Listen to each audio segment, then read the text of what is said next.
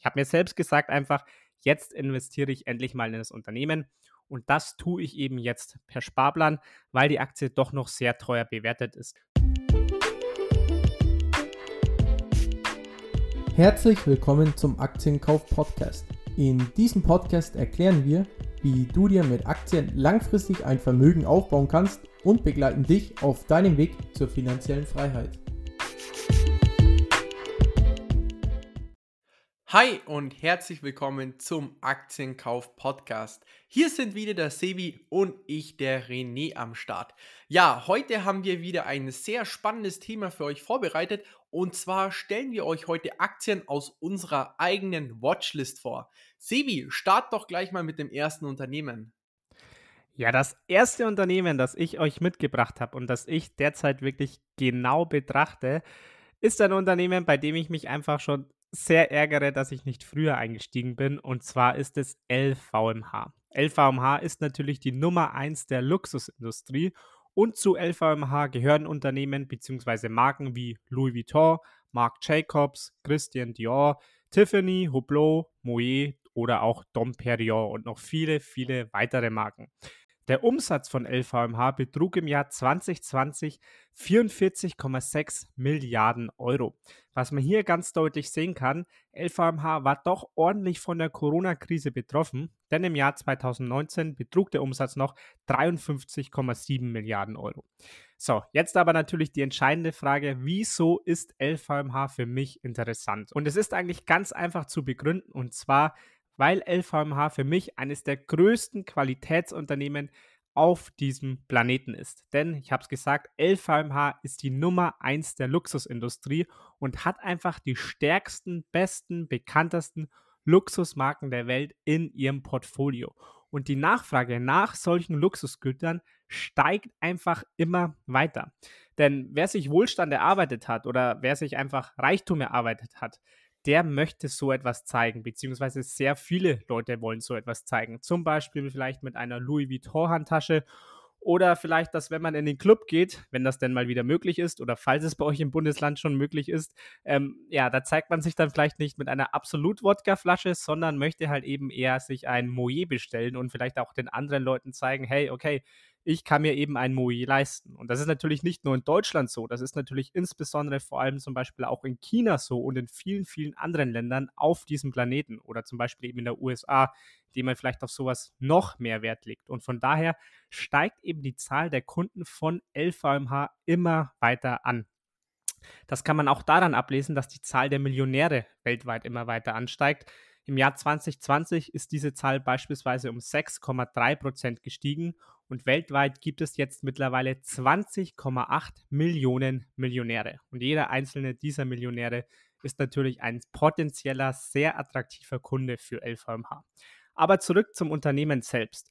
Denn die Frage ist natürlich, wenn ich so vom Unternehmen überzeugt bin und wenn ich so schwärme davon, wieso hat es die Aktie noch nicht in mein Depot geschafft? Und die Antwort ist eigentlich ganz einfach, mir persönlich war die Aktie einfach in der Vergangenheit immer zu teuer. Und ich habe immer gesagt, ja, bei einem stärkeren Rücksetzer, dann kaufe ich endlich mal diese gute, tolle Aktie. Aber dieser starke Rücksetzer, der kam eigentlich fast nie, eben weil LVMH einfach eine solche Qualität an den Tag legt. Und wenn eben solch ein Rücksetzer nicht kommt, dann steigt man eben einfach nie ein.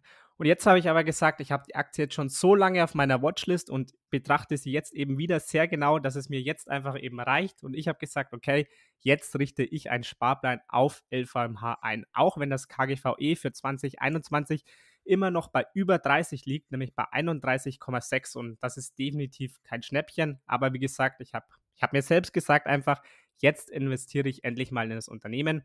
Und das tue ich eben jetzt per Sparplan, weil die Aktie doch noch sehr teuer bewertet ist. Das heißt, sollte es trotzdem wieder erwarten, mal wieder einen Rücksetzer geben, dann kann ich immer noch per größere Summe einsteigen und so auf einmal eine größere Position zu einem günstigeren Preis in meinem Depot holen. Sollte dieser Rücksetzer aber, wie es auch in der Vergangenheit war, nicht kommen, dann partizipiere ich von der weiteren Entwicklung dennoch per Sparplan mit. Und deswegen war LVMH jetzt auf meiner Watchlist ich steige jetzt ein per Sparplan, das zu meinem allerersten Unternehmen. Ja, die Vorangehensweise mit einem Sparplan auf LVMH finde ich wahrscheinlich auch die beste Variante, denn meines Erachtens ist LVMH trotz des leichten Rücksetzers immer noch sehr, sehr teuer bewertet. Und deswegen kommt LVMH auch auf meine Watchlist. Dennoch, da sie mir immer noch zu teuer ist, werde ich noch nicht bzw. noch keinen Sparplan auf die Aktie einrichten. Aber dennoch, LVMH besitzt einen solch dermaßen großen Burggraben mit solch vielen enormen bekannten Marken, dass LVMH auch in den nächsten 30, 40 Jahren den Anlegern noch einiges an Freude bereiten wird. Ja, dann kommen wir zu meiner ersten Aktie auf meiner Watchlist. Und das ist ein Unternehmen, welches wirklich schon sehr lange auf meiner eigenen Watchlist ist und ich mich immer wieder in den Arsch beiße, bisher selbst noch nicht in die Aktie eingestiegen zu sein, und zwar rational.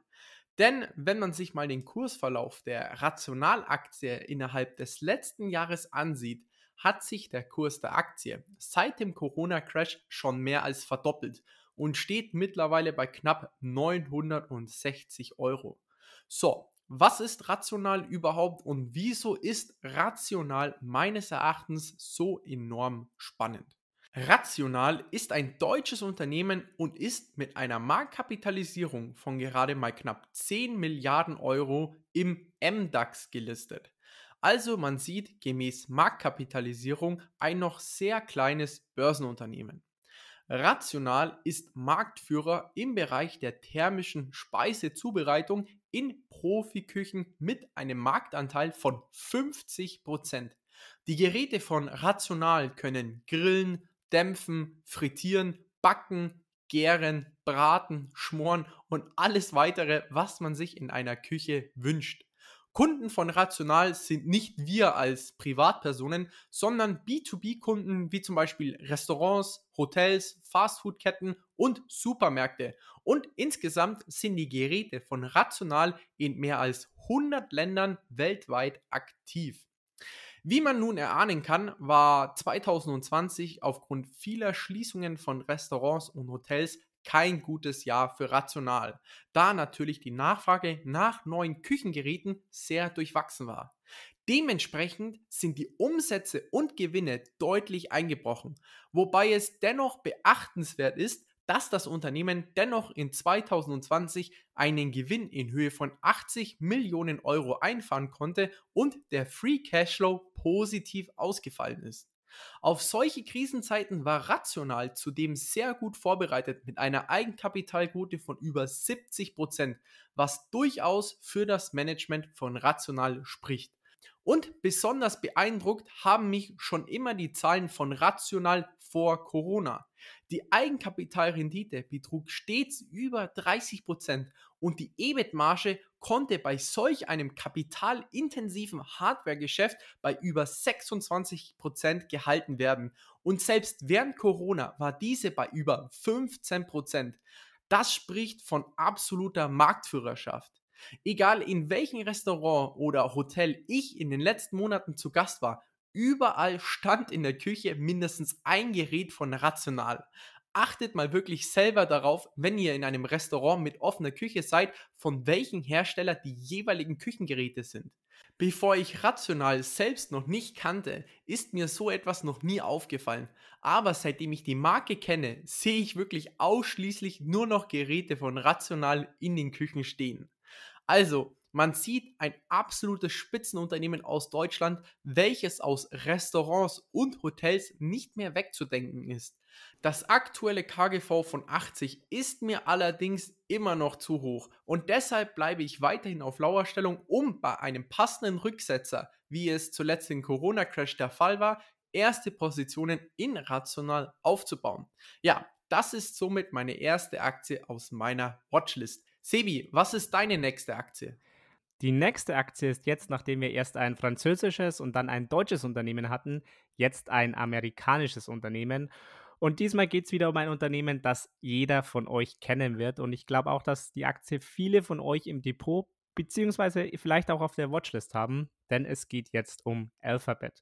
Alphabet ist, wie wahrscheinlich jeder von euch weiß, der Mutterkonzern von Google und eines der größten Unternehmen der Welt. Der Umsatz von Alphabet betrug im Jahr 2020 182 Milliarden Dollar, also wirklich ein Riesenunternehmen. Und ich habe Alphabet bereits im Depot und es ist auch eine der bestlaufendsten Aktien bei mir. Und ich überlege jetzt aber eben, obwohl die Aktie bei einem All-Time-High ist, nochmal neu aufzustocken. Einfach weil es ein richtig, richtig geiles Unternehmen ist. Und hier an der Stelle vielleicht auch mal einen kleinen Ausflug in die Psychologie. Ja, in eine kleine psychologische Falle, die vielleicht auch der ein oder andere von euch kennen wird, nämlich der sogenannte Ankereffekt. Wenn man eine Aktie zum Beispiel zu einem niedrigeren Kurs gekauft hat, wie es bei mir zum Beispiel bei Alphabet der Fall ist, bei ca. 970 Euro. Jetzt steht die Aktie bei ca. 2500 Euro.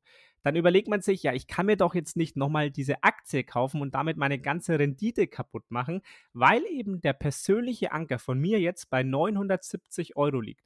Aber eigentlich ist es ja totaler Quatsch, so zu denken. Weil wenn ich immer noch, obwohl die Aktie jetzt auf diesem All-Time-High ist, immer noch davon überzeugt bin, dass es jetzt im Moment für mich eines der besten Investments ist, dann ist es ja eigentlich völlig egal, dass die Aktie gerade auf einem All-Time-High ist. Denn die kann natürlich immer noch um 100, 200 oder 300 Prozent steigen.